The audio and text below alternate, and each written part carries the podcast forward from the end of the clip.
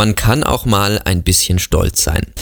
Ich als langjähriger WordPress-Anwender und auch ja fast schon Entwickler und natürlich WordPress-Podcast-Inhaber bin stolz darauf, dass heute die Meldung auf Heiße Online durchgetriggert ist, dass ähm, W3Text vermeldet hat, WordPress wird zu fast 30 Prozent im gesamten Internet verwendet als Content-Management-System.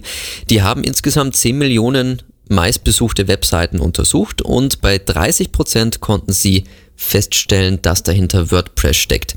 Bevor jetzt gleich wieder hier der Zahlenkrieg losbricht, bei 50 Prozent insgesamt konnten sie gar kein CMS feststellen und von der anderen Hälfte, wo sie etwas feststellen konnten, da war es 30 Prozent WordPress. Natürlich, es sind jetzt nicht 30 Prozent der 10 Millionen meistbesuchten Websites, die W3Text untersucht hat, aber trotzdem kann man bei den 50%, Prozent, wo sie nichts gefunden haben, davon ausgehen, dass auch da ein gewisser Teil sicherlich WordPress zuzuschreiben ist, denn auch WordPress kann man so manipulieren, dass man nach außen nicht feststellen kann, dass es sich um WordPress handelt. Und ich möchte den heutigen Podcast dazu nutzen, dass wir uns einmal darüber Gedanken machen, wo ist jetzt eigentlich der Unterschied zwischen WordPress, Joomla, Drupal und Typo 3. Mit all diesen Systemen habe ich bisher gearbeitet, mit WordPress bisher am äh, tiefsten. Das heißt, ich kann jetzt bei den anderen Systemen natürlich nicht im Detail alle Vor- und Nachteile aufzählen, aber zumindest als Profi-Anwender, als Online-Redakteur kann ich dazu schon eine gute Aussage treffen. Zunächst einmal zum Vergleich. Joomla hat nur 3,1% erreicht bei diesem Test von w3text.com. Also ein ziemlich, ziemlich großer Abstand zu WordPress. Meine allererste Seite war tatsächlich mit Joomla gemacht, damals die Schulradioseite. Da war ich so ähm, 14, 15, 16 und es war ein grandioses System, man konnte relativ einfach die Seiten anlegen, man konnte Beiträge veröffentlichen, die Navigation und man hatte ein paar Module. Irgendwann ist dann folgendes passiert und zwar wurde ich von irgendeinem Typen aus Ankara gehackt. Und ab diesem Zeitpunkt war Joomla eigentlich für mich gestorben. Ich habe Joomla dann ein bisschen wiederentdeckt, nachdem ein paar Kunden auf mich zugekommen sind und gesagt haben, hey, kannst du nicht unsere Joomla-Seite ein bisschen updaten und wir haben ein paar Inhalte, die rein müssen, aber wir können nicht so ganz, wir wissen nicht, wie es geht. Da habe ich es mir dann nochmal angesehen. Es hat sich ein bisschen was getan seit der Version, glaube 1.5 habe ich damals verwendet. Aber trotzdem, ich traue Joomla seitdem nicht über den Weg. Das heißt nicht, dass WordPress nicht auch schwere Sicherheitslücken enthalten kann. Aber wenn man sich damit ein bisschen tiefer beschäftigt, dann sind die viel schneller zu beheben als bei Joomla selbst. Und inzwischen muss ich sagen, ist WordPress das viel einfachere Tool, also das einfache Joomla, wenn man so möchte. Weil bei Joomla die Navigation anzulegen, dann mit den Modulen, die Integration der Module in die Inhalte, das ist alles so ein bisschen ja, umständlich auch von der Menüführung im Backend. Da finde ich WordPress wesentlich einfacher, schneller und eleganter als Joomla.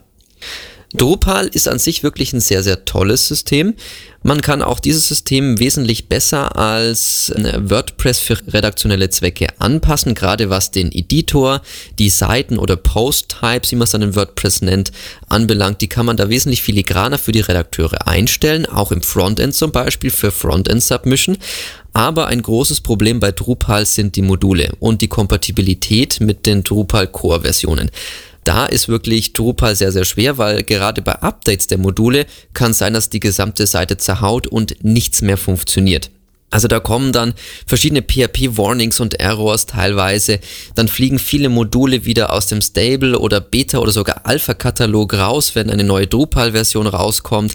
Und auch hier ist es sehr, sehr schwer, gute Drupal-Module zu finden, die wirklich für alle Versionen immer up-to-date sind, weiterentwickelt werden.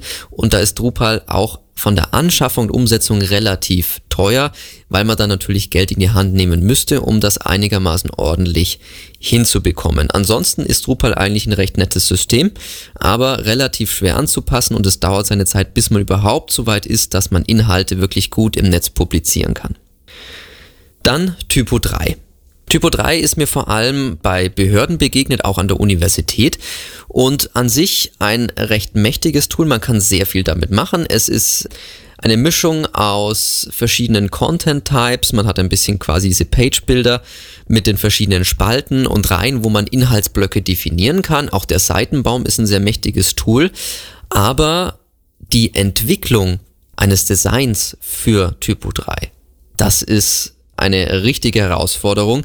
Und alles, was wirklich mit Zusatzfunktionen zu tun hat, also Typo 3 hat kaum kostenlose und dauerhaft unterstützte Add-ons. Kann sein, dass sich da ein bisschen was getan hat, aber so mein letzter Blick darauf, boah, nee, da tut sich eigentlich fast gar nichts.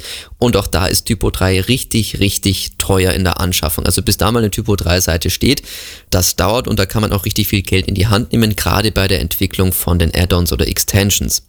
Was positiv ist, ist die Entwicklung von Typo 3 Neos. Da haben sie sich ähm, ein bisschen vom harten Typo 3 Kern abgelöst in Richtung Inhalte präsentieren und Journalismus. Auch das 10 Magazine arbeitet damit und die haben wirklich eine sehr, sehr coole Seite mit Typo 3 Neos umsetzen können. Aber auch da ist mir aufgefallen, als ich es damals bei mir installiert hatte, Typo 3 Neos, auch hier muss man sehr viel Zeit und Energie und vermutlich auch Geld reinstecken, bis man Add-ons hat, wie zum Beispiel vielleicht ein Lightbox-Feature. Ich weiß es nicht, ob es ein kostenloses Add-on gibt.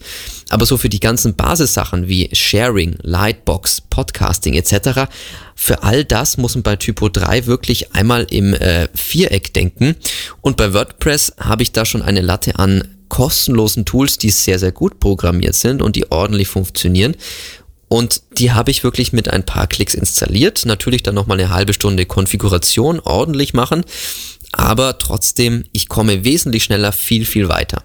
Und deswegen, und das finde ich das Tolle bei WordPress, man hat so viele verschiedene Einsatzzwecke, sei es jetzt Blog, Online-Magazin, Forensoftware, Social-Plattform, internes Netzwerk.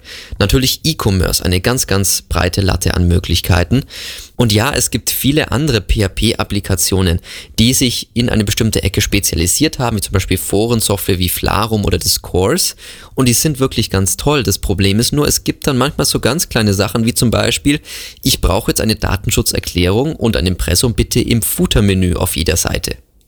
Und da stößt man auf einmal mit solchen neuen Systemen sehr schnell an die Grenzen, weil die das teilweise nicht ordentlich können, sehr versteckt können oder halt noch im Beta-Stadium sind. Und mit WordPress ist es halt so, ich lege mir eine Navigation an, ziehe es in die Footer-Sidebar oder habe sogar eine Footer-Position im Menü. Fertig. Und genau das ist das Tolle bei WordPress ich kann relativ schnell relativ viel damit machen und kann alles so umsetzen, wie ich es ungefähr brauche. Auch hier wirklich mit den Vorgaben der jeweiligen ähm, Länder, gerade Datenschutzerklärung in Deutschland, kann ich auch hier sehr viel machen, auch im E-Commerce-Bereich mit MarketPress. Das ist alles wunderbar aufeinander abgestimmt. Einziger Nachteil bisher ist, die Seiten laden mit der Zeit etwas langsamer, je mehr Feature ich hinzufüge. Und solche Features sind natürlich nicht immer nur ganz super mega duper programmiert. Da fehlt vielleicht mal ein Index oder sonst etwas klar. Aber WordPress, finde ich, kann man verwenden, solange man jetzt keine Firma ist, die am Tag eine Million Klicks macht und die mit SAP oder Lagersoftware etc. wirklich interagieren muss, wie das große Systeme oder Lagerhäuser machen müssen.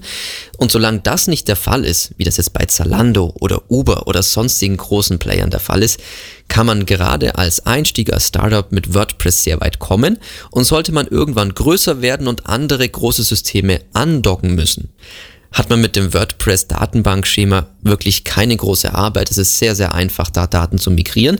Deswegen würde ich lieber mit so einem System beginnen und da schon mal sehr viel rumprobieren, gerade auch im Präsentieren von Inhalten, weil das die anderen Systeme sehr, sehr schwer einfach beherrschen. Und wenn man merkt, dass man größer wird und dass jetzt wirklich Geschwindigkeit, Interaktion mit großen anderen Datenbanken gefordert sind, erst dann würde ich den Switch wagen zu kostenpflichtigen CMS-Systemen, zum Beispiel im E-Commerce. Aber vorher macht das eigentlich überhaupt keinen Sinn. Wenn ihr Ideen, Vorschläge oder auch Erfahrungen mit den Content Management Systemen habt, jederzeit gerne schreibt mir auf wpcast.de und dieser Podcast einfach als kleines Intermezzo. Nächste Woche geht's dann weiter mit dem dritten Teil der Security-Reihe zu WordPress. In diesem Sinne, eine schöne Woche euch.